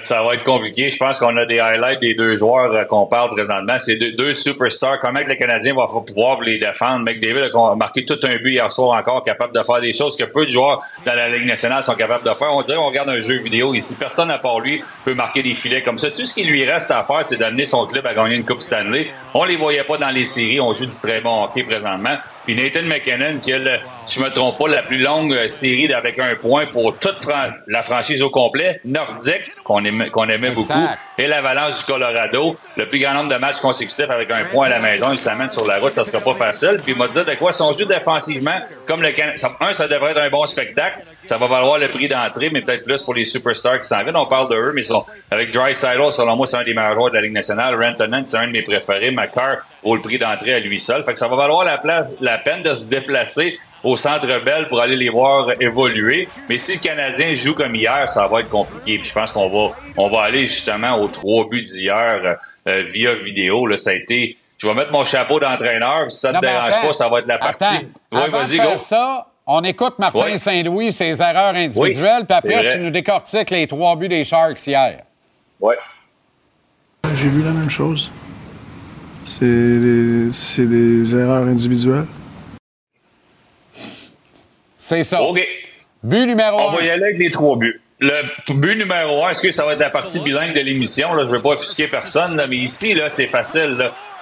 Tu dois avoir de la fausse information. Regarde à gauche, flash à droite. Si on remonte le but ici, Strubble, qu'est-ce que tu veux faire? Moi, je l'ai appris comme ça. je Stay away from your backhand. Reste loin de ton revers. Regarde à gauche, envoie la rondelle à droite. Si on fait ça ici, on envoie la rondelle à droite. Envoie dans l'atelier, on est sorti. Tu peux pas faire ça. C'est un jeu un peu nonchalant. J'ai- J'aime beaucoup Strubble. Je pense que toi aussi. C'est un joueur qui est calme. Il peut avoir eu l'air nonchalant là-dessus, mais si on le regarde de cet angle-là, tu regardes un petit peu sur ta gauche, tu vas vers ta droite, on est sorti de la zone. C'est une erreur de jeunesse, je pense qu'on va lui dire, mais stay away from your back, from, from your back end, là, ton revers, ça, il arrive jamais des bonnes choses dans la zone défensive. Je pense que les entraîneurs qui nous écoutent le disent souvent, puis les Ah ouais. jeunes qui, qui nous regardent, là, faites attention à ça. Les autres buts, ça, c'est une erreur individuelle. Pas de trouble. Les autres buts, là-dessus, gagnent une bataille. Là. On perd la bataille, puis après ça, Puck is a magnet. La rondelle, là, c'est un aimant. Il faut pas que ce soit un aimant. Si on regarde ici, là, si on peut poser un petit peu plus loin, on s'en va là. On perd notre bataille, disons, disait, tout le monde regarde la rondelle, Ah, tout le monde terrible. est figé vers le gars qui est derrière le filet, qui est pas dangereux. Il peut pas marquer de là. Tout le monde le regarde, les yeux de tout le monde sont là, même de Slavkowski qui essaie de sauver les meubles à la fin de cette séquence-là, puis ça fonctionne pas. Mais si on regarde là, tout le monde regarde la rondelle. Ça, c'est une erreur collective. C'est un peu d'enseignement ou de, choses qu'il faut marteler versus les joueurs. Faut pas que tu regardes la rondelle. Faut que ta tête soit sur un pivot que tu regardes un peu alentour de toi. Le troisième but, ben, c'est un peu on veut jouer man-to-man, pas de problème. Mais quand que ça va mal, on a deux défenseurs d'expérience, quand que ça va mal comme ça, on a ri beaucoup de Jake Evans là-dessus qui pointait où, qui regardait qui. Mais on c'est pas difficile quand on joue man-to-man. On va regarder en haut, là. On est derrière le fait. Un, identifie ton joueur puis élimine-le, mais ne l'a pas fait. On fait juste un pic en arrière quand on joue man-to-man. Tout le monde devient mêlé. Mais moi, quand j'ai joué au hockey, moi, quand je l'ai appris puis quand je l'ai enseigné, c'est beaucoup plus. Tout le monde, il n'y a plus personne en avant du filet. De toute façon, tu devrais rester en avant du filet. Même si tout est perdu, tu sais pas quoi faire, l'action va revenir vers toi. Puis un défenseur se doit de rester devant le filet tout le temps. On aurait pu facilement garder Madison au début du clip ou Savard à la fin du clip devant le filet parce que j'ai rien contre les joueurs d'avant, mais ils savent pas quoi faire devant le filet. Ils sont pas habitués d'être là, ils sont pas habitués de prendre la position, la bonne position défensive versus ce joueur, ils sont pas habitués de prendre le bâton. Tout le monde tourne en rond, tout le monde patinait, personne arrête et part, stop and start, c'est ce qu'on nous enseigne, c'est ce que j'enseignais aussi. C'est là le problème, c'est là le gros bobo pour le Canadien de Montréal. On peut pas donner 17 tirs en deuxième période, si je me trompe pas, contre une équipe comme San Jose qui cherche. Les principes de base, on en a parlé souvent ensemble sur l'avantage numérique côté offensif. Il y a certains principes de base à respecter. Défensivement, il y en a beaucoup et ils sont très, très simples à respecter. Pour moi, un défenseur en tout temps devant le filet règle beaucoup de problèmes. Si Savard reste devant le filet, sur le troisième but, il n'y en a pas, mais c'est pas ce qu'on lui demande présentement. Man-to-man, c'est dur à jouer, c'est dur à comprendre. Puis quand on fait des pics puis des switches, qu'on va voir beaucoup dans les deux prochains matchs au Centre Bell, ça devient très, très euh, confus pour les joueurs sur la glace, puis des fois dur à regarder, comme le troisième but qu'on vient de voir là. Mais tu sais, l'affaire, là, c'était plein hier soir contre le pire club de la Ligue. Puis pas rencontré personne qui est en beau calvasse, malgré la défaite, puis malgré le spectacle en demi-teinte. J'en reviens pas. C'est comme si on a acquis la conviction, on est content d'être là, c'est tout. On gagne, on perd, pas bien, bien grave. Il y a Ouais, quelque chose que qui marche pas. là. Moi, il y, a, il y a quelque chose, je te le dis, il y a quelque chose qui m'échappe. Puis si tu ne resserres pas les niaiseries que tu nous as montrées là, je répète que c'est McDavid demain, puis McKinnon lundi. Attache-toi comme faut. Bon week-end, Phil, à Bonne lundi.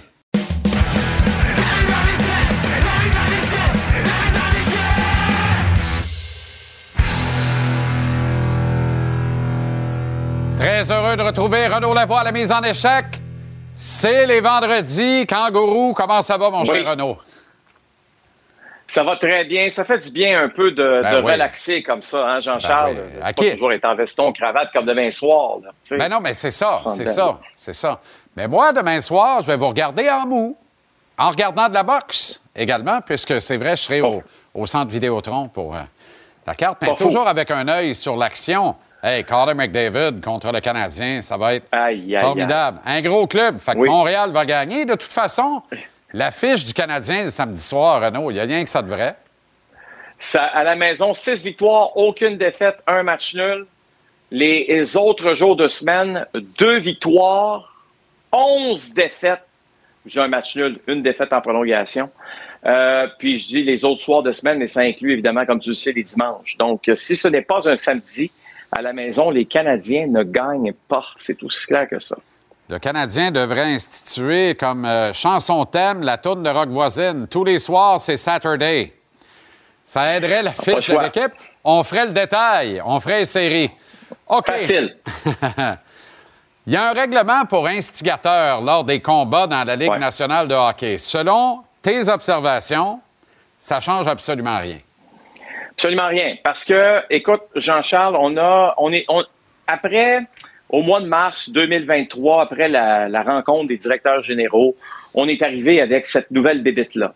Donc, lorsqu'il y a une mise en échec solide, on pourrait l'appeler le règlement Jacob Trouba. Les Rangers étaient tannés de voir Jacob Trouba donner de grosses mises en échec et de voir jeter les gants par la suite. Alors là, on a dit, on va, on va arrêter ça, s'il vous plaît, les garçons. Euh, puis, on va vous donner euh, donc euh, un 5 minutes de pénalité pour s'être battu quand vous défendez votre coéquipier. Mais en plus, on vous donne un 2 minutes instigateur qui vient aussi avec un 10 minutes de mauvaise conduite. Donc, tu es absent pendant un, minimum de 17 minutes. Si vous pensez que ça fait baisser le nombre de bagarres dans la Ligue nationale, c'est totalement faux. on arrive donc à la mi-saison, pas pour toutes les équipes. Il reste peut-être une dizaine, quinzaine de matchs au maximum avant que tout le monde soit officiellement à la mi-saison, euh, Jean-Charles. Mais ce que ça nous dit, par contre, c'est que l'an dernier, il y a eu 334 combats dans la Ligue nationale pendant toute la saison.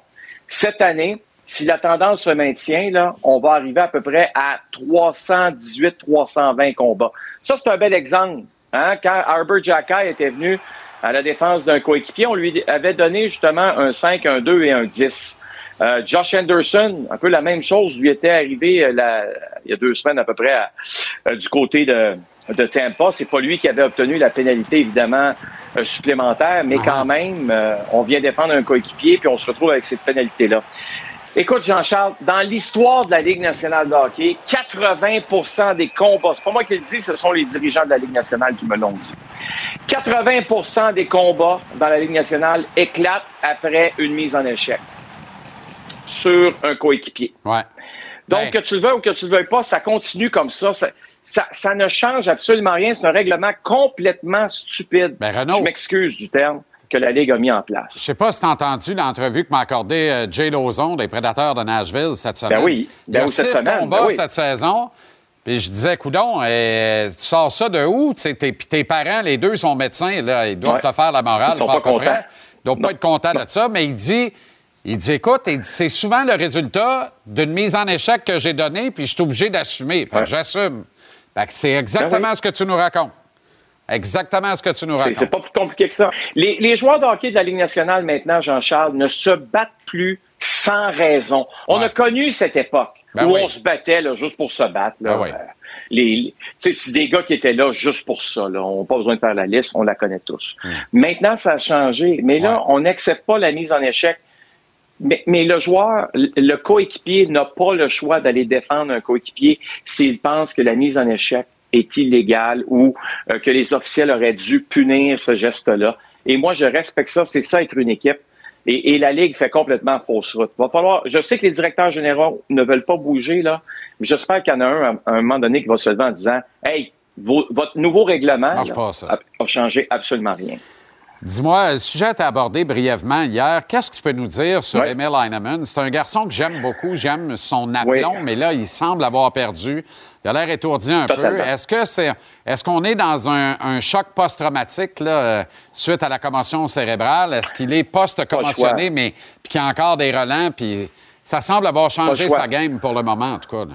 Complètement. Eh, Écoute, Jean-Charles, il a joué quatre matchs avec les Canadiens de cette saison. C'est- Tu sais quoi son total de lancers en quatre matchs? Zéro, zéro ou un, c'est ça? Zéro. Ah, c'est ça. Zéro. Zéro. Puis c'est un temps de glace. C'est sûr que les deux premiers matchs, je jouais 5, 6, 7 minutes. Mais il a joué 12, 13 minutes dans, dans les dernières rencontres, les deux dernières. tu sais. On ne l'a pas vu. Euh, on, on s'impliquer physiquement, on le voit un peu, là, comme tu vois justement sur les séquences ici, mais ce n'est pas suffisant. C'est un gars, et, et, et ce n'est pas un blâme que je lui fais ou encore que tu lui fais. Parce que quand on parle d'une- d'une commotion cérébrale, souvent, ça prend du temps. Parlez-en à David Perron, qui avait subi toute une commotion cérébrale et ça lui a pris un bon moment avant de redevenir le joueur d'hockey qu'on a connu par la suite. Euh, on pourrait parler euh, de Patrice Bergeron aussi. Ça prend un peu plus de temps. Je pense que les Canadiens font la bonne chose. On l'envoie là, à Laval où il va jouer ce soir. Puis tu te dis, écoute, là, reprends ton rythme de croisière, reprends confiance en tes moy- moyens, aie moins peur de ce qui se passe sur la patinoire et les choses vont bien aller. Donc, je pense qu'il y a une petite période d'adaptation euh, pour lui dans son cas. Renaud, comme on mène une bonne vie, je pense que cette soirée va être la bonne pour Flower, Marc-André Fleury, devant le le filet choix. pour le Wild, contre les Flyers de Philadelphie. Objectif, victoire W numéro 552, passé devant le légendaire Patrick Roy. Hey, on, on- on- on aimerait tellement ça. Euh, puis j'ai adoré ce que le Wild a présenté la semaine dernière euh, lorsque justement Marc-André a égalé euh, la marque de 552 victoires. Euh, c'est 551 pour 51, Patrick ou ouais. 550? Ouais, exact. Et euh, écoute, euh, Patrick a fait partie justement euh, des, des- des messages, des nombreux messages à l'endroit de Marc-André. Même chose pour Martin euh, Brodeur, Roberto Luongo, il y était évidemment. Moi, je suis un homme privilégié dans la vie, Jean-Charles. Sais-tu pourquoi? Parce qu'en 2000, lorsque Patrick Roy a battu euh, le record euh, de euh, Terry notre ami. Terry Sawchuk, eh bien, j'y étais. Peux-tu croire ça? Bertrand Raymond du Journal de Montréal y était aussi. Et Patrick Roy battait le record. Mais là où je suis encore plus privilégié, parce que de dire, hey, t'as battu, t'étais là pour un record, d'être là pour le, record qui a été battu par la suite. Quand Martin Brodeur, en 2009, donc neuf ans plus tard, bat euh, le record de Patrick Roy, j'y étais aussi. Et mon collègue Bertrand Raymond n'y était pas. Donc, je suis pas convaincu qu'il y ait beaucoup de monde sur cette planète qui était là pour ces deux rencontres-là. Ça va être difficile, hein, par contre, pour Marc-André euh, de battre le record de 691 victoires qui appartient à Martin Brodeur, mais on lui souhaite la meilleure des chances et beaucoup de succès. Lui qui prend une petite marche pendant ce temps en direction du temple de la, ré- de- re- temple de la renommée à Toronto, où on a hâte d'y être dans quelques années. Absolument. Merci infiniment, Renaud. Bon match demain, McDavid, Dressitel, les Oilers contre le Canadien. Avant match dès 18h suivra l'intégrale. Au hockey Bon samedi soir, Pepsi, zéro sucre. Bon week-end, Renaud, à lundi.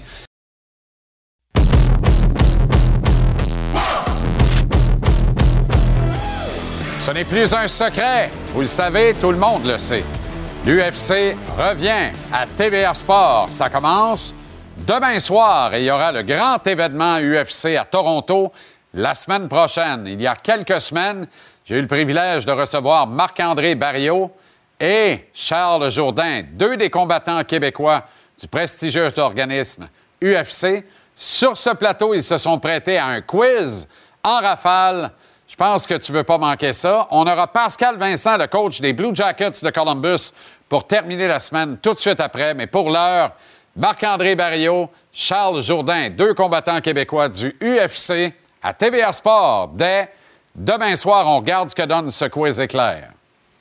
L'UFC est à TVR Sport dès janvier 2024. Trois Québécois dans l'octogone. Johan Lenus de Varennes, Marc-André Barriot et Charles Jourdain sur ce plateau ce soir. Les gars, comment ça va? En forme? Yes. Excellent. Super bien. Alors, appelez ça un sparring. Je ne sais pas comment vous appelez ça dans votre jargon, mais séance de questions-réponses rapide, rapide, rapide. Si vous êtes trop long, je passe au suivant. Je vais commencer avec Marc-André. Tu réponds à la même question, Charles, mais tu vas répondre en premier la question suivante et les questions peuvent aller dans toutes les directions. Les règles sont claires? Uh-huh. Oui. Bon, pas mal moins que dans un octogone, mais quand même. On part ça. Marc-André, jiu-jitsu brésilien ou kickboxing? Kickboxing. Kickboxing. C'est simple. Trois rounds ou cinq rounds, Charles? rounds. Cinq rounds. Ça va bien. Un bon souper avec ses chums ou un bon sparring avec ses chums? Souper. Sparring. Oh, intéressant. L'hiver au Québec ou l'hiver à Vegas? Québec. Vegas. Hockey ou soccer? OK. OK. OK. OK. Nick Suzuki ou Cole Caulfield? Euh, Caulfield. Moi aussi, Caulfield. Parfait. Des, des scoreurs, c'est ça. La chasse ou le barbecue? Barbecue. Parfait. La chasse. Ah ben, parfait. Ensemble, là, on a un. Ça porte Moi- le... Invitez-moi, moi, je mange. All right. Cheeseburger ou smash burger? Cheese. Smash. Aile de poulet barbecue ou piquante? Barbecue. Piquante. Euh, GPS ou GSP? GSP. GSP. Dana White ou Vince McMahon? Dana. Dana. T'as une curveball, ça. Ah, ça allait perdre notre job de là. The Rock ou Stone Cold Steve Austin? Stone Cold. The Rock. Intéressant. Tabarouette. On va sortir avec un profil psychologique. Je pense que je vais écrire dans le séjour avant longtemps. Joe Biden ou Donald Trump? Trump. Trump, baby. 2024. La, la Floride. OK. Le slogan, la Floride ou le Texas? Floride. Floride. Si vous n'étiez pas un combattant de MMA, euh, vous seriez euh, prof de bio au secondaire ou politicien? Prof de bio. Politicien. Je- Celle-là, j'aurais gagé le chalet. Vous lisez un livre, c'est un suspense policier, un roman ou un, un ouvrage de philosophie? Philosophie. Moi aussi, philosophie. Combat de championnat à dernière minute ou combat pour devenir top 5 aspirant avec neuf mois de préparation? Euh, last minute fight. Last minute. Euh, OK, une dernière curveball. Vas-y. Marc-André, tu peux devenir chef du plus grand restaurant à Montréal, mais tu dois renoncer au UFC. Qu'est-ce que tu fais? Je deviens un des plus grands chefs à Montréal. Wow. Wow. Ben, Passion. C'est, ouais. OK. tu voulais m'assommer ou? C'est- c'est- C'est fait. Charles, je te dis que tu reçois Bourbon à volonté à vie, mais tu dois être une sirène. Est-ce que tu deviens une sirène à temps plein? Absolument. Absolument. Mon Dieu, un sirois. Je suis pas prête à chopper euh, des parties. euh. Oh, j'adore. Merci, les gars. J'adore, Merci j'adore. infiniment. Nice, nice. Samedi, de Las Vegas. L'action reprend dans l'octogone. Voyez la carte complète du combat principal. Ankalaev, Walker à l'UFC Fight Night. Samedi dès 17h à TVA Sport 2. Il écoule la première année de sa carrière comme entraîneur-chef dans la Ligue nationale de Laval-Québec. Mais là, je me rappelle jamais quel bout de Laval. Il va nous le dire, c'est sûr. Toujours un plaisir de parler à Pascal Vincent, le coach des Blue Jackets. Pascal, comment ça va? Va très bien, toi, Laval des Rapides. Laval des Rapides. Ça, c'est l'autre bord de quel pont déjà? Le Pont-Viau. Ah, c'est le pont Viau, c'est ça. Parfait. OK, excellent. Géographiquement, toi puis moi, on balance. À cette heure, on part. Euh, on arrive à mi-saison, Pascal. Il y a des coachs qui, à sept défaites après 40 matchs, diraient on peut toujours faire mieux. Toi, je présume que c'est un euphémisme si je commence l'entrevue comme ça. Ben oui, on peut toujours faire mieux. Euh, je pense que c'est dans notre DNA euh, de vouloir toujours euh, s'améliorer, évidemment. Mais écoute, on a, on a une jeune équipe. Les gars, les gars travaillent fort. Il y a, une amélioration qu'on voit semaine après semaine.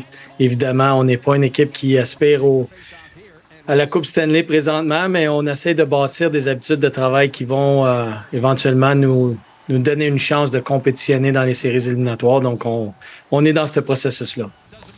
Évidemment, euh, je sais que les coachs, vous détestez ça et vous vous servez pas de ça, et jamais publiquement, surtout comme excuse, mais on peut pas, on peut pas, euh, on peut pas euh, ignorer les blessures à des joueurs importants, à Patrick Liney notamment. C'est sûr que ça compte dans l'équation, Pascal. Ben écoute, on n'en parle même pas avec l'équipe. On a Patrick Liney, on a notre centre numéro un, Boone Jenner, on a notre défenseur numéro un, Zach Wierenski. Donc on a des blessures importantes, euh, des joueurs importants, surtout avec une jeune équipe. C'est, bon, spécifiquement euh, Boone Jenner puis Zach Wierenski font partie euh, de façon intégrale de notre groupe de leaders. Donc de ne pas les avoir aux alentours de l'équipe présentement, je te dirais que l'aspect plus leadership nous manque.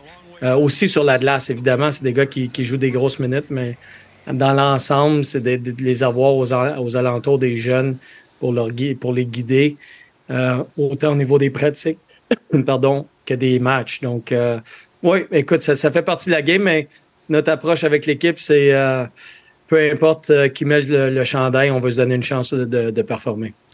Pascal, tu es peut-être le plus expérimenté des coachs recrues de l'histoire de la Ligue nationale, compte tenu de ton bagage et tout ça.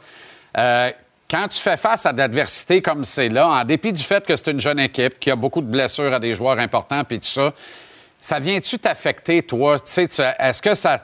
Parce qu'on a. Quand je te regarde, là, t'es un Olympien. T'as pas de sang dans les l'impression que t'es d'un calme, ça n'a pas de bon sens. Ça te travaille-tu au corps un peu? Tu sais, quand t'es en bagnole, tu rentres à la maison, c'est sûr qu'à un moment donné, oui, on veut toujours mieux faire, mais autrement dit, ça te joue-tu dans la tête? C'est ça la question, en clair. Pensais pas d'y arriver. Excuse-moi, mais là, Ouais, non, question. mais je comprends. Non, je comprends ce que tu veux dire. Euh, ce que vous voyez devant les caméras, puis euh, que je suis dans la chambre, c'est peut-être un peu différent. Euh, il y a beaucoup d'intensité. Par contre, je te dirais que une des choses que j'ai appris au fil des années, c'est si tu veux être un bon leader, il faut aies des objectifs qui sont réalistes. Si tu es trop haut, tu es trop bas, euh, les joueurs vont le savoir, ton groupe va le savoir, ton coaching staff va le savoir, ça ne fait pas de sens. Donc, nous autres, on essaie de rester réaliste. Est-ce qu'il y a une progression qui se fait? Est-ce qu'on peut mesurer cette progression-là avec certainement les statistiques, mais également dans notre façon de jouer lorsqu'on fait nos rencontres avec les joueurs? Et puis les choses qu'on essaie de modifier, les choses qu'on essaie d'améliorer. Donc, jusqu'à présent, je dois t'avouer que ça a été un début de saison où on a connu une période euh, un peu plus difficile, on, plusieurs matchs sans gagner, mais la courbe de croissance était quand même intéressante. Et puis, on était, euh, bon, le dernier match contre Winnipeg, là, pour la, je te dirais, pour la première fois, là, j'avais l'impression qu'on jouait contre une équipe euh, qui était vraiment très, très supérieure à nous. Mais dans tous les autres matchs, ou à peu près tous les autres matchs, là, je peux en calculer quatre ou cinq là, durant la saison, où on, avait, on méritait pas de gagner, mais tous les autres matchs, on était dans la game. On avait une chance de gagner. ayant dit ça, sachant ça, puis en ayant des, objectifs qui sont réalistes, on veut les pousser, les objectifs, mais on veut également que ce soit, comme je te disais, réaliste. Je pense que les joueurs sont, ils ont embarqué dans cette mode-là, dans cette mode de pensée-là. Euh, donc, nos, entraînements sont très intenses. Le, buy-in qu'on appelle est, est constant. Euh, puis ça vient de tous les joueurs, autant de nos un peu plus vieux que de nos plus jeunes. On est rendu à une étape où les joueurs réalisent où on est, mais ils savent également la, destination où on veut se rendre. Donc le, le, buy-in est important euh, pour qu'il n'y ait pas de, de, de, de, de passes trop négatives. Durant la saison, il va en avoir évidemment, mais il y a un buy-in qui est, qui, est, qui, est, qui est assez intéressant. Les joueurs ont compris où on, se dirige, donc euh, il y a un plan en place. Euh, on a un peu avec les décisions qu'on a prises en début de saison, il y a, eu euh, un peu un état de choc euh, parce qu'on veut créer une culture de, on dit en anglais accountability. donc, on, veut créer cet environnement-là où de porter un chandail des Blue Jackets, c'est un honneur, puis on, on s'en va quelque part, on s'en va. On a une destination qu'on a en tête. Pascal, quand tu prends la décision parce que c'est un statement fort, c'est un énoncé important. Quand tu prends la décision de faire faire de l'hémorroïde saignante à des stars comme Johnny Hockey ou encore Patrick Liney, euh, c'est-tu moi ou on prend pas ça tout seul? Là? Est-ce que tu faut que tu aies l'appui de ton GM, de ton directeur général, assurément, mais l'idée part de toi à l'origine. Bien, écoute, on a mis des standards en place.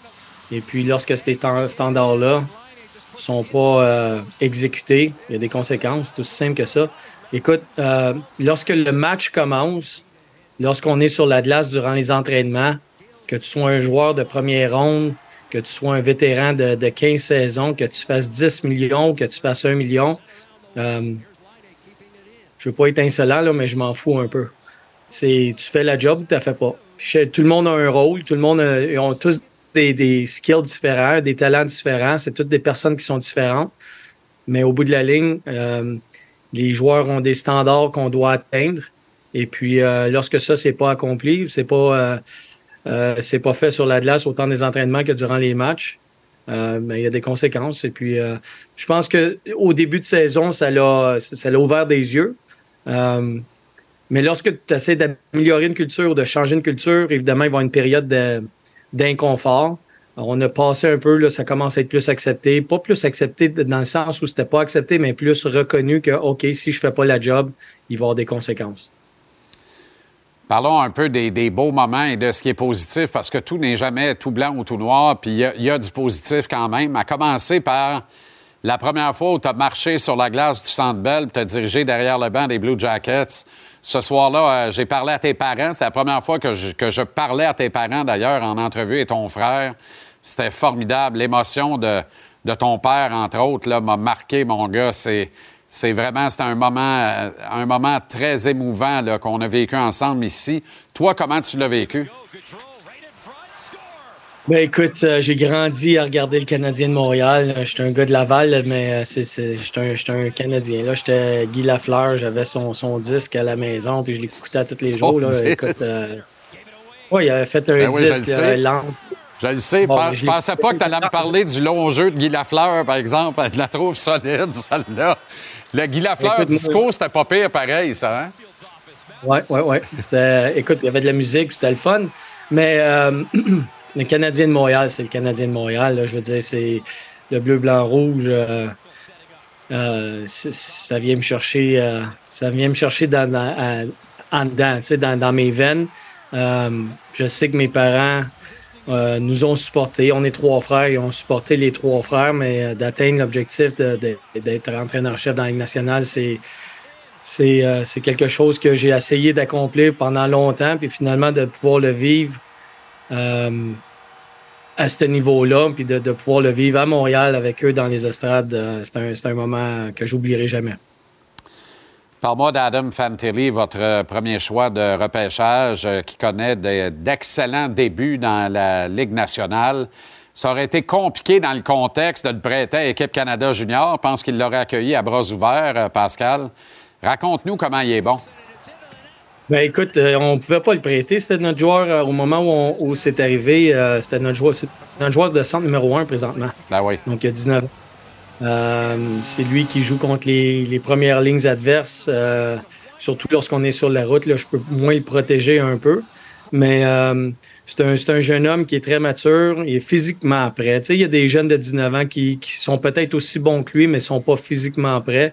Lui, il est physiquement prêt, mais mentalement aussi, il est- c'est un jeune homme qui est mature. C'est un gars qui peut faire la différence lorsque lorsqu'il fait des erreurs ou que je fais sauter un chiffre, euh, je sais que ça vient, euh, ça vient le chercher.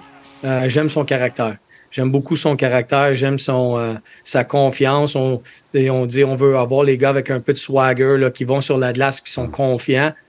C'est pas nécessairement négatif là, c'est c'est une connotation qui est plutôt positive. Avoir cette confiance là que des joueurs peuvent faire des jeux dans des moments importants, puis lui, il a cette confiance-là. Donc, son patin est excellent, son lancer est excellent. Euh, c'est un jeune qui veut se faire coacher. Son éthique de, de travail est excellente. Il va être très, très bon pendant longtemps. Qu'est-ce que tu veux voir de ton club euh, dans les, euh, la prochaine moitié de saison, Pascal? Ben, je veux qu'on plusieurs choses, mais, mais surtout de, de consolider là, notre euh, bon avec un nouveau coach. euh, lorsque je suis arrivé quatre jours avant le camp d'entraînement, on a changé un paquet d'affaires au niveau des systèmes. On commence à voir un petit peu le fruit de ça, surtout au niveau des, des sorties de zone. Euh, on est une équipe qui produit beaucoup au niveau des entrées de zone, puis on est capable d'attaquer, puis on, marque des buts. Je pense qu'au de- 31 décembre, on était la cinquième équipe la plus offensive de la Ligue.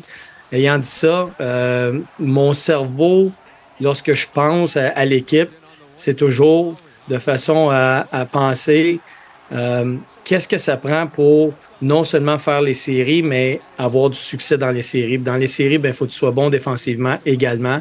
Donc, je pense qu'on va, euh, on va serrer un petit peu, là, le, ou on va mettre un petit peu plus d'ampleur sur notre jeu défensif. Ben oui. Euh, étant un peu plus jeune, il y, a, beaucoup de situations où les gars sont à la bonne place, ils essaient de faire la bonne affaire, sont juste pas prêts physiquement à gagner ces batailles un contre un ou de, faire le jeu suivant euh, lorsque tu récupères la rondelle ou lorsque tu es dans une position de créer une, bataille à la rondelle. Donc, il y a, des étapes dans, ce système défensif-là qui va prendre du temps parce que c'est juste à cause de l'âge. Mais je veux avoir, euh, je veux qu'on soit euh, effectivement meilleur défensivement. Puis ça, ça concerne notre échec avant, notre euh, euh, en zone neutre, la façon dont on revient en zone défensive, notre zone neutre, échec avant en zone neutre, puis notre défensive de zone. Toujours un plaisir, Pascal. Merci infiniment d'avoir pris le temps encore une fois, de la générosité du propos. Bonne continuation. On te surveille de proche, mais on te souhaite juste du bon. Bonne année 2024, puis à très bientôt. Merci beaucoup. À vous aussi. Pascal Vincent, un être fascinant, un Olympien, pas de sang d'un. Quant au gars du UFC, complètement charmant, en fait. Sont parfaits. UFC à TVR Sport dès demain. Dans quelques secondes, documentaire Alouette, les coulisses d'un championnat. Oh, il y a du stock là-dedans, sans bon sens. C'est bon, c'est bon. Tiens-toi bien, c'est encore bon. On a parallèlement à ça, à TVR Sport 2, un match de la ECHL depuis le Colisée Vidéotron à Trois-Rivières, où se trouve Samuel Montembeau, à qui on a parlé ce soir. Les Lions qui accueillent Atlanta. Et à 19h30, après le documentaire Alouette, les coulisses d'un championnat, l'avant-match et l'intégrale du match entre les Flyers de Philadelphie et le Wild du Minnesota. Demain samedi, aïe aïe, dès 7 h demain matin, depuis Adélaïde, la finale WTA de tennis. À 10h30, la Formule E, le Grand Prix du Mexique, c'est ici à TVA Sport. Dès 19h demain, sur TVA Sport direct, la sous-carte Eye of the Tiger Management au Centre Vidéotron à Québec. Notez que c'est à TVA Sport direct.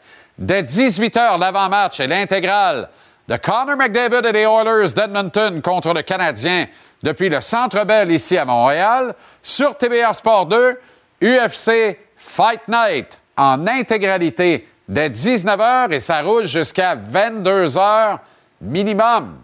Un programme formidable. Et à 22h à TVA Sport 2, suivant l'UFC, les Flames de Calgary contre les Golden Knights de Vegas.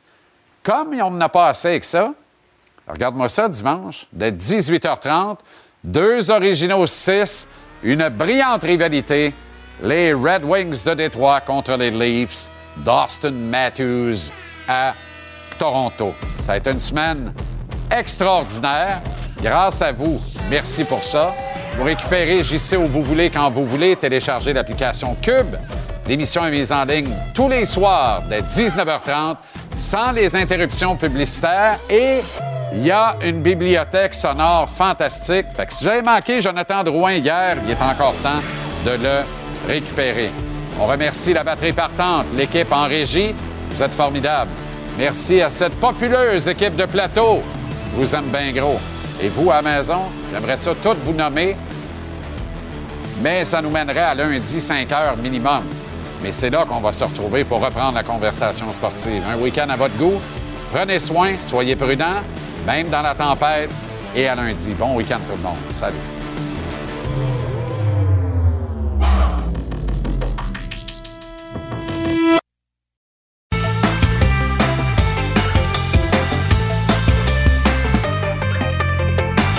Soirée tranquille dans la LNH ce soir, mais on regarde bien sûr le match entre les Flyers de Philadelphie et le Wild du Minnesota parce que Marc-André Fleury sera devant le filet et s'il remporte cette rencontre, ben, va pouvoir devancer Patrick Roy euh, pour le plus grand nombre de victoires euh, dans la Ligue nationale de hockey. Il sera maintenant au numéro 2. Euh, je les vois gagner ce soir, le Wild du Minnesota. Je sais qu'ils sont blessés en défense. Brodeen, Spurgeon à l'attaque avec Kaprizov qui est le plus gros morceau.